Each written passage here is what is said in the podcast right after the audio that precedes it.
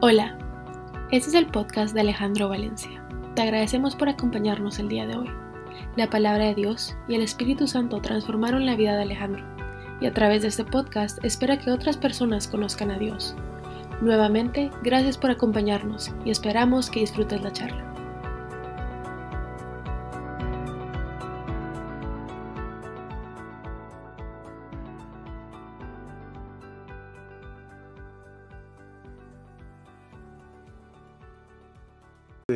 Otra vez otro miércoles más que Dios nos permite compartir y estar juntos, invitando al Espíritu Santo y a su presencia para que nos acompañe y nos guíe esta noche.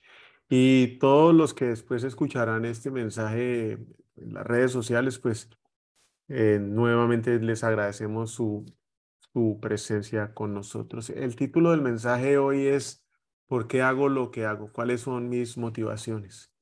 Y quiero empezar con un versículo que se encuentra en Isaías 31, del 1 al 3. Hay de los que descienden a Egipto en busca de ayuda, de los que se apoyan en la caballería, de los que confían en la multitud de sus carros de guerra y en la fuerza de sus jinetes, pero que no toman en cuenta al Santo de Israel, ni buscan al Señor.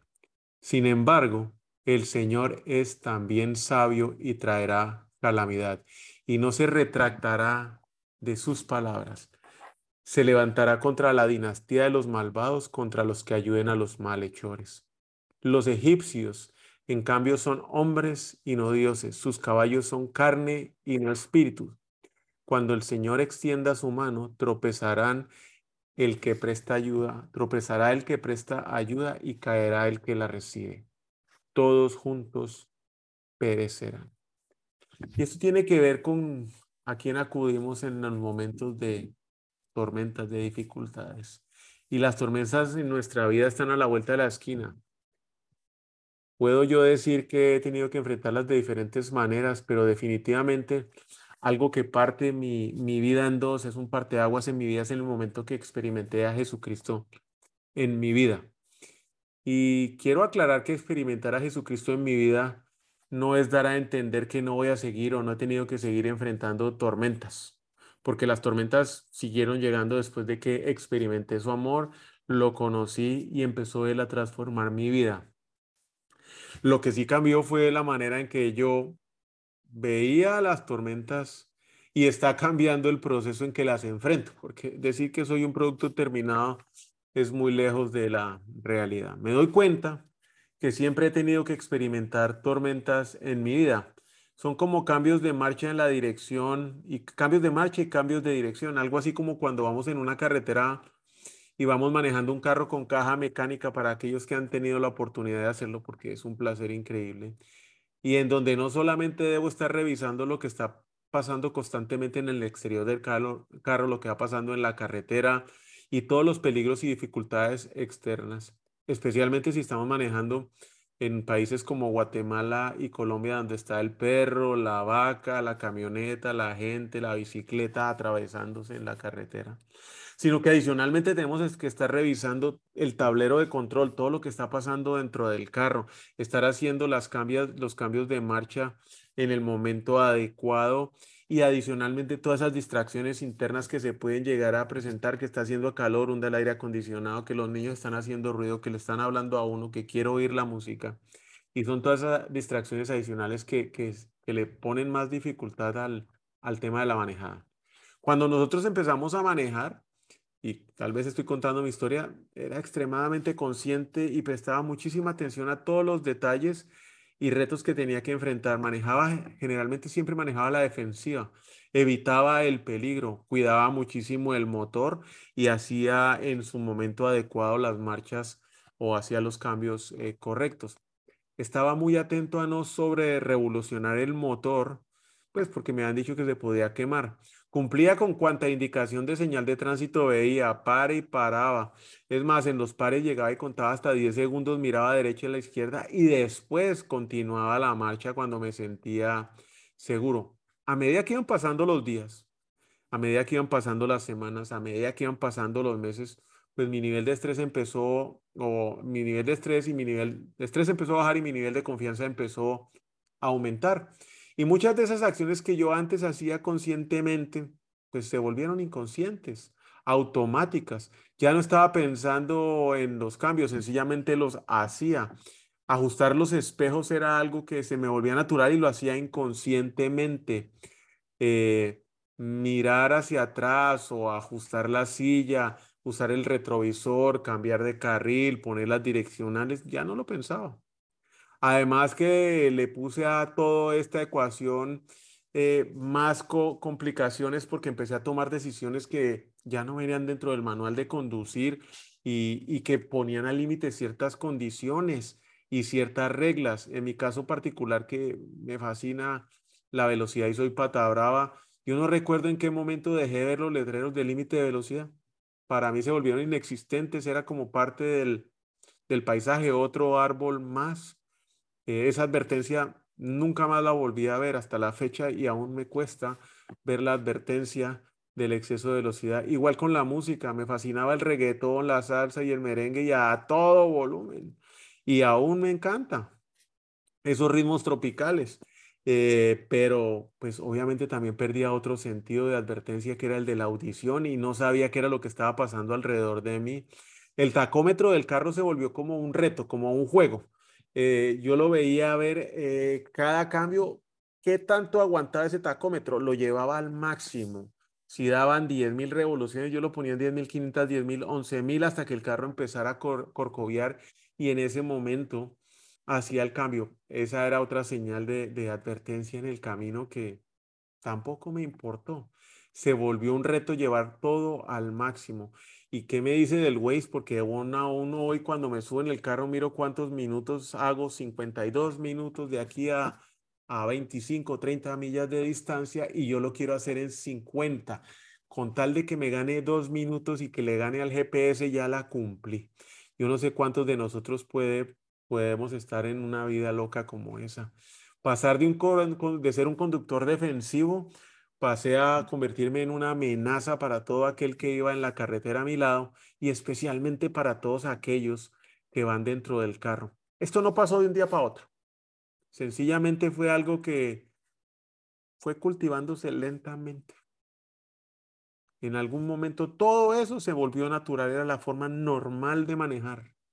Ya miraba los retos y los cambios de dirección, así como los de marcha, como algo normal. Pasé de confiar en todas las señales de tráfico y los indicadores del tablero, reglas de tránsito inexistentes, a lo que a mí me parecía.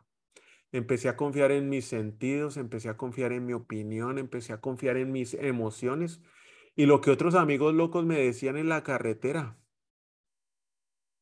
y cómo se debía manejar. Ya yo tenía el juicio o juzgaba el manejo de los demás de acuerdo a mis parámetros preestablecidos durante tantos años de manejar mal. Lentamente empecé a dejar manejar el carro con una intencionalidad de llevar seguro el carro, las personas al destino, a hacerlo con emoción y por la emoción de hacerlo. Llegar al destino sin accidentes ya pasó a ser un segundo, tercero o cuarto plano, siempre y cuando yo tuviera esa adrenalina, ese goce y ese disfrute, sin importar qué sintiera yo o qué sintieran los otros. Mientras yo me la gozara, quería tener la adrenalina al tope. Y como dice el versículo con el cual empecemos, eh, bajé a Egipto y puse mi confianza en mi fuerza, en la fuerza de los que rodearon. Y fueron muchísimos, muchísimos los accidentes que tuve que enfrentar. Bueno, la verdad yo no tantos.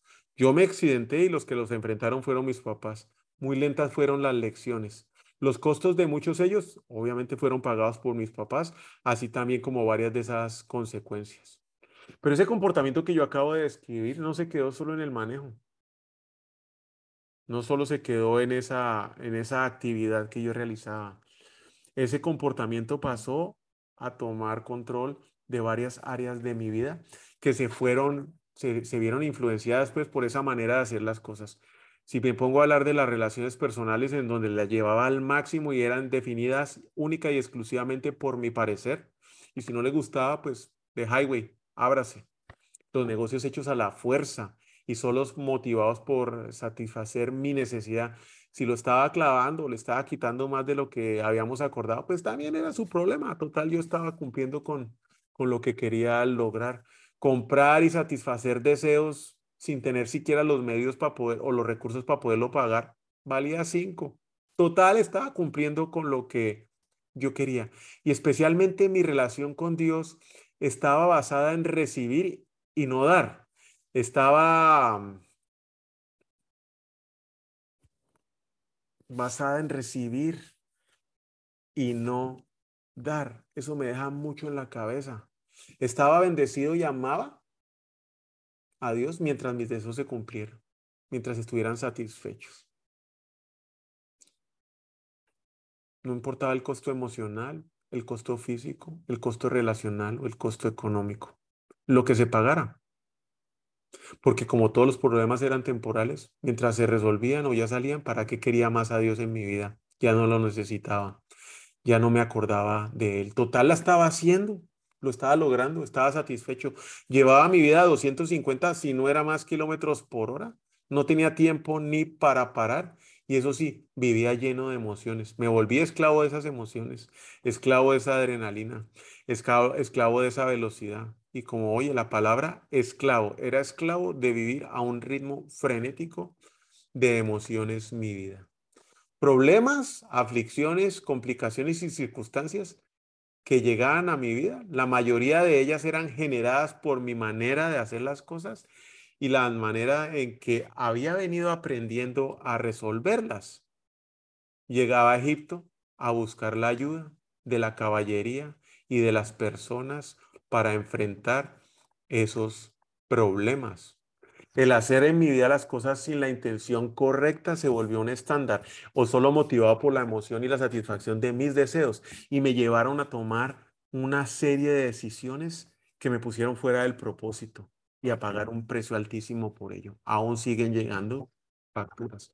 Las emociones descontroladas me cegaron y no me permitieron tener las intenciones correctas. Lucha que hasta hoy todavía continúa en mi vida.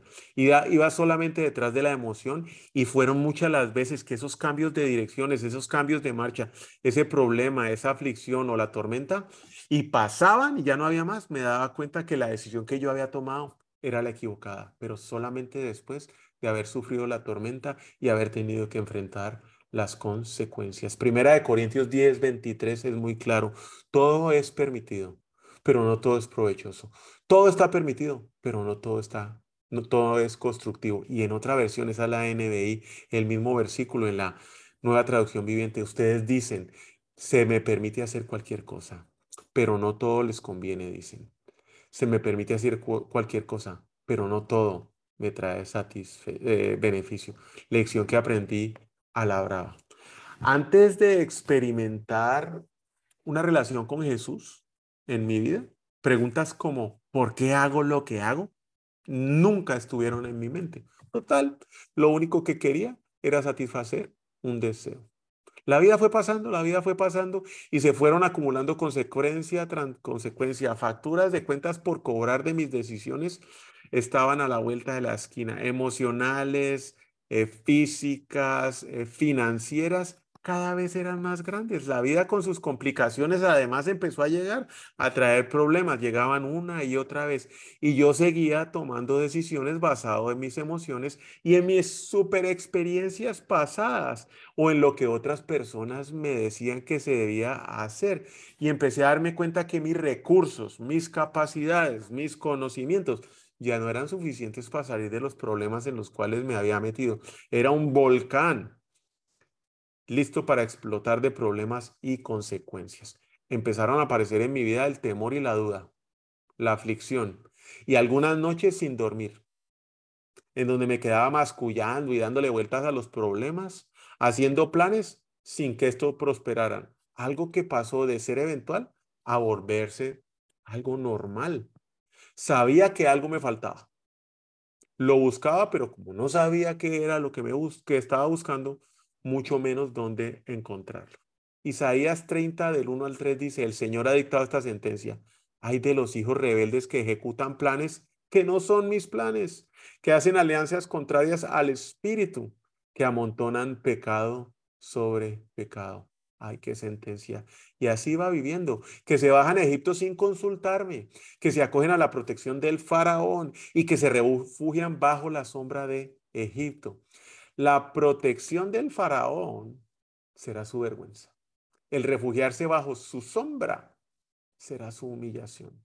Todos quedarán avergonzados por culpa del pueblo que les resulta inútil, que no les brinda ninguna ayuda, ningún provecho, sino solo vergüenza y frustración. Y así empecé a beber, a vivir, bajo vergüenza y frustración. Claro que al principio solo dentro de mí.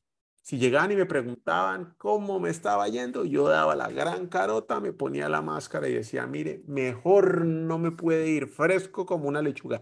Cada día para adelante.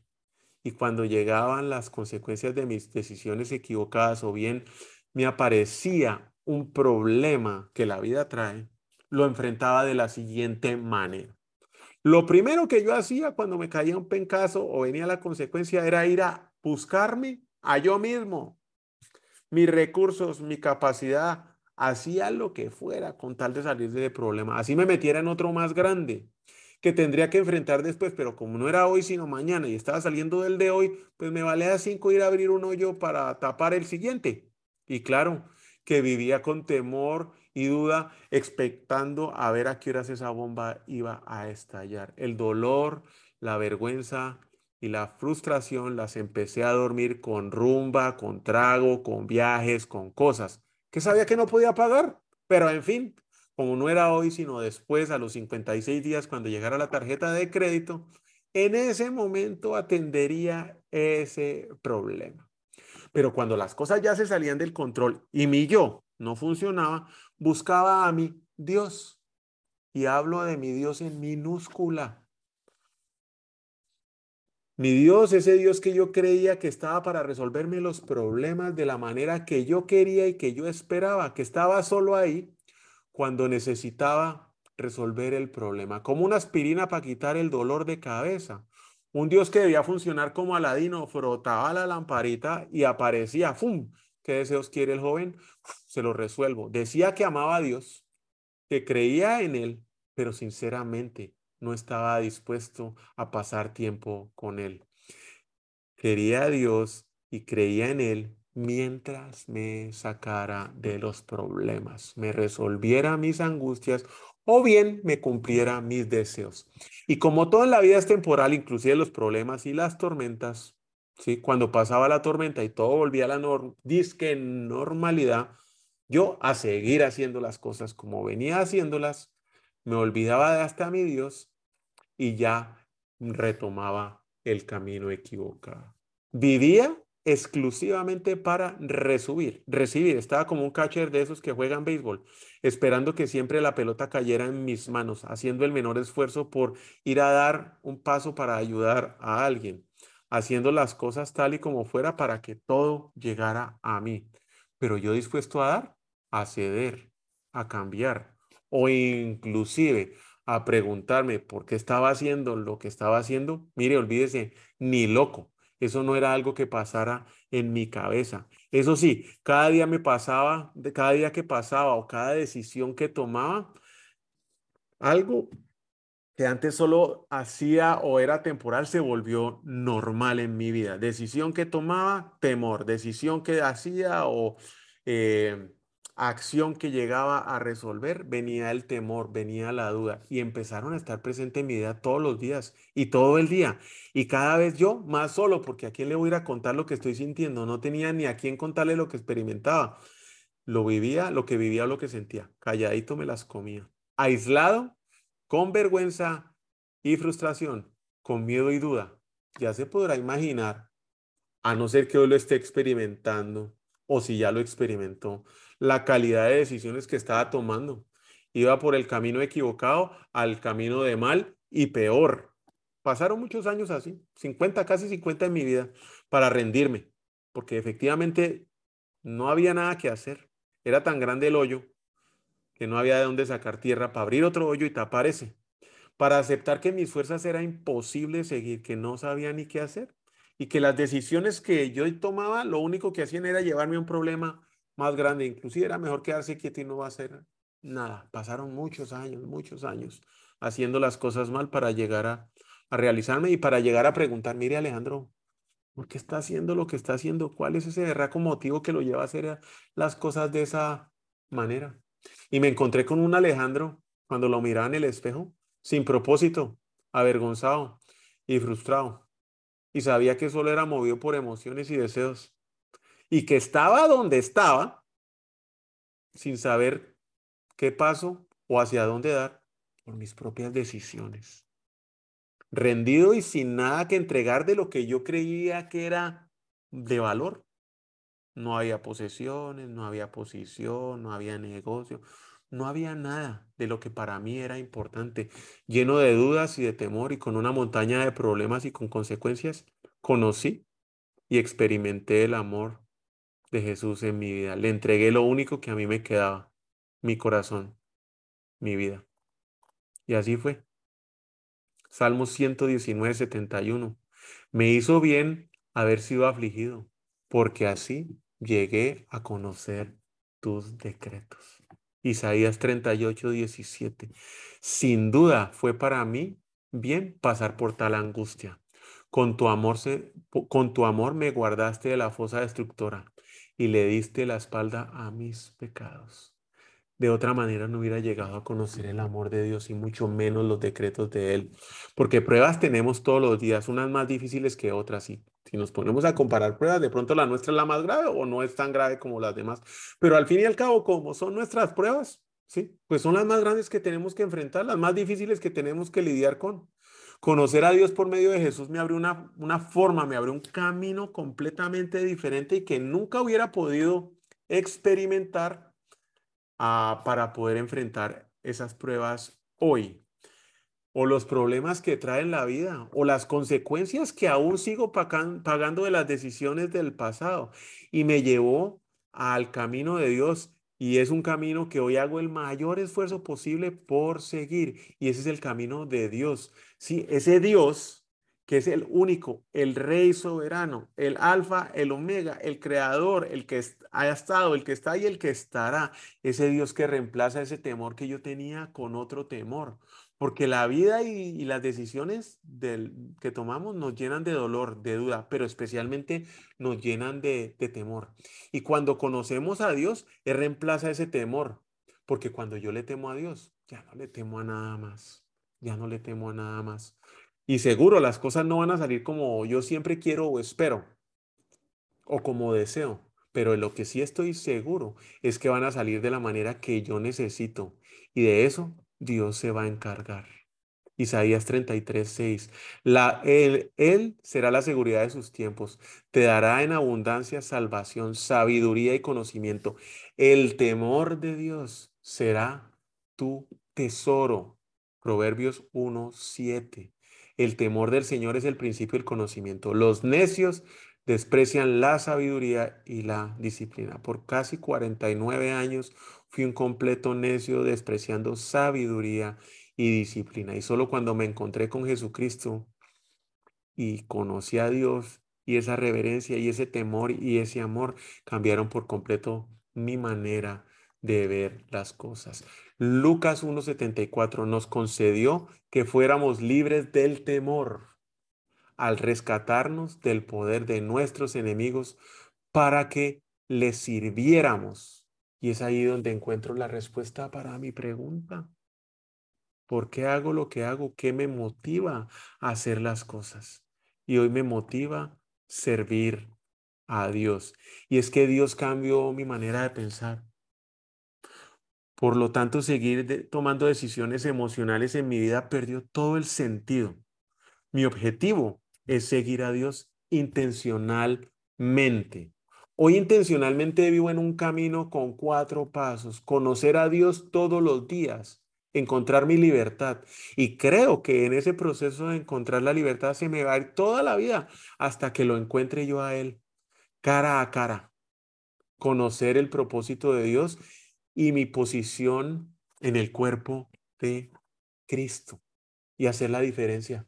¿Sí? Hacer la diferencia sirviendo a otros. Que todas esas experiencias, que todos esos golpes que ha recibido en la vida sirvan de aliento y de ánimo a quienes hoy se encuentran viviendo esas pruebas. Tengo claro que crecemos en lo espiritual tanto como queramos o como intencionalmente lo busquemos. No vamos a crecer sentados viendo Netflix o dándole al Instagram o al Twitter o al Facebook. Ahí no crecemos espiritualmente. Podemos crecer en otras áreas, en emociones, podemos crecer en deseos, pero espiritualmente, y si no buscamos intencionalmente, no vamos a crecer. Nuestra relación con Dios es directamente proporcional a la intención y al esfuerzo que le ponga en buscarlo, en conocerlo, en adorarlo y en servirle. Pensar que solo Él lo debe hacer fue uno de los mayores limitantes que encontré o que tuve en mi vida. Y entendí en este proceso que amar es dar, amar es entregarse y amar es negarme a mí mismo. Y decidí hacerlo por completo. Hoy cuando enfrento una situación difícil, cuando la vida llega con sus pecasos y sus problemas o cuando tengo que enfrentar alguna consecuencia de mis pasadas decisiones, tengo la medicina, tengo la solución y tengo el camino, la guía y no me muevo de ahí. Y se la voy a compartir. Salmos 56, 3. Cuando siento miedo, pongo en ti mi confianza. Tengo miedo todavía. Isaías 12, 2. Dios es mi salvación. Confiaré en Él y no temeré. El Señor es mi fuerza, el Señor es mi canción, Él es mi salvación. Y ahí me quedo aferrado. Yo vivo haciendo un esfuerzo intencional en la actividad espiritual, sumergido de cabeza en la palabra de Dios. Lo físico yo sé que trae provecho, ir a montar bicicleta, kilómetros, trae provecho. Sí, estar bien físicamente, bien alimentado, sirve para algunas cosas que enfrentemos en la vida, pero lo espiritual, ¿sabe para qué sirve? Para todo lo que usted enfrente en la vida, para absolutamente todo lo que vivamos y todo lo que enfrentamos, lo espiritual y la intencionalidad de buscar a Dios le va a funcionar. La intencionalidad va a activarse al leer la palabra de Dios. Y ese esfuerzo lo va a llevar a seguir obrando y queriéndolo buscar. Eso se vuelve un círculo virtuoso en su vida. Es sorprendente el modo en que Dios puede hacer salir la luz del sol en el día más nublado, bajo la circunstancia más oscura. En lo más difícil, usted tiene paz. Y esto nadie me lo ha contado. Lo he experimentado. Lo he experimentado en el pasado, lo he experimentado hoy y estoy seguro que lo va a experimentar en el futuro. Y es solamente por la gracia de Dios, por su amor y por su misericordia con nosotros que Él nos cuida. No es nada de, de lo que nosotros hagamos, es por quien e, es Él. Él es amor y de Él nos creó y nos diseñó y nos programó en amor. Evitar los errores del pasado debe ser algo que hoy intencionalmente yo haga. Debo estar seguro de que cada decisión tenga una motivación o que tenga la motivación correcta para asegurarme de terminar bien este viaje en el cual hoy me encuentro. Y estas son algunas de las recomendaciones que he llegado a aprender en este viaje. Nunca debemos perder de vista el cuadro general, especialmente cuando somos jóvenes o tenemos jóvenes alrededor, porque acuérdese que los jóvenes aprenden de ver lo que nosotros hacemos. Eclesiastés 12 del 1 al 4. Acuérdate de tu Creador en los días de tu juventud, antes de que lleguen los días malos y vengan los años en que digas, no encuentro en ello placer alguno. Antes de que dejen brillar la luz del sol y la luna, las estrellas, y, se y vuelvan las nubes después de la lluvia. Un día temblarán los guardianes de la casa y se encorvarán los hombres de la batalla, se, se, detendrán, se detendrán las moldeduras por ser tan pocos, ni dientes tendremos para comer.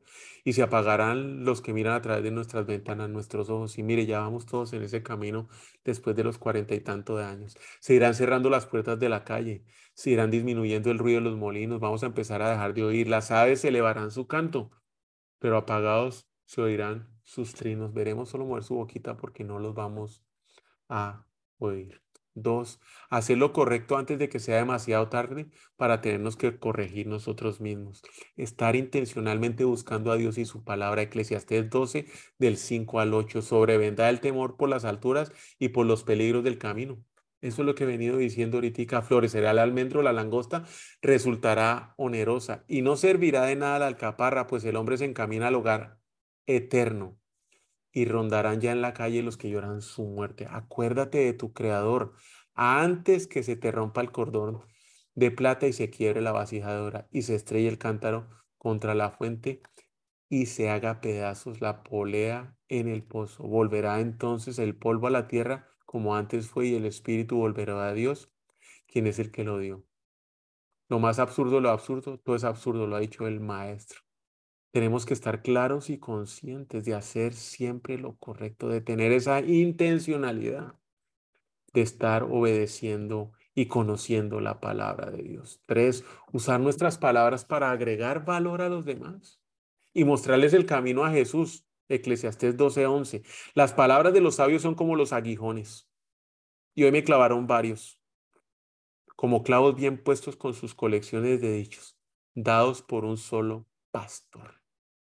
Cuatro, no intente controlar todo en, la vida. Concéntrese solo en lo que de verdad importe.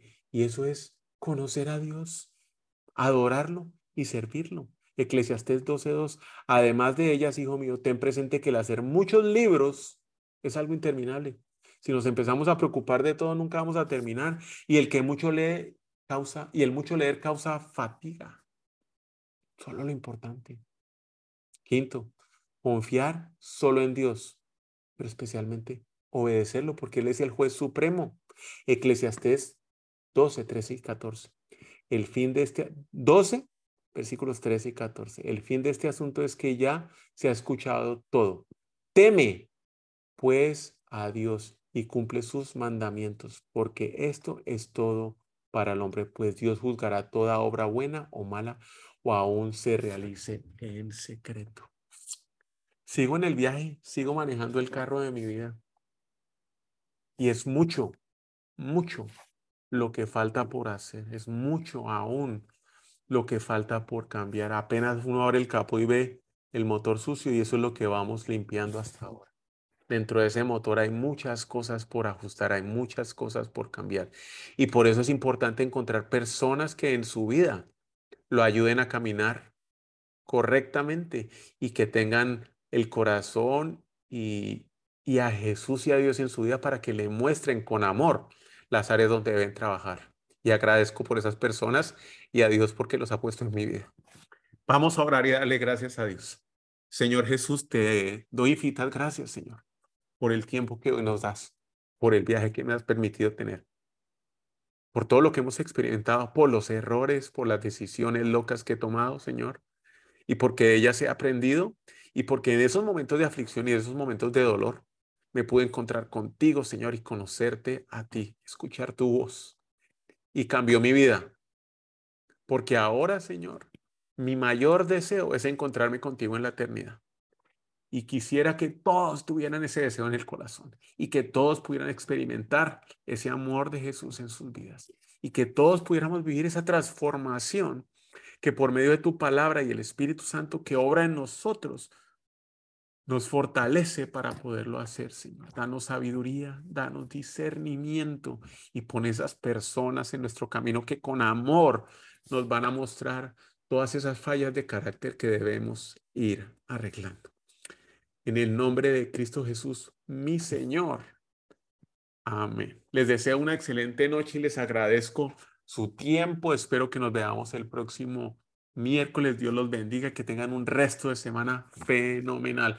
Dios los guarde y los cuide. Es un gusto compartir con ustedes. Hasta luego. Gracias.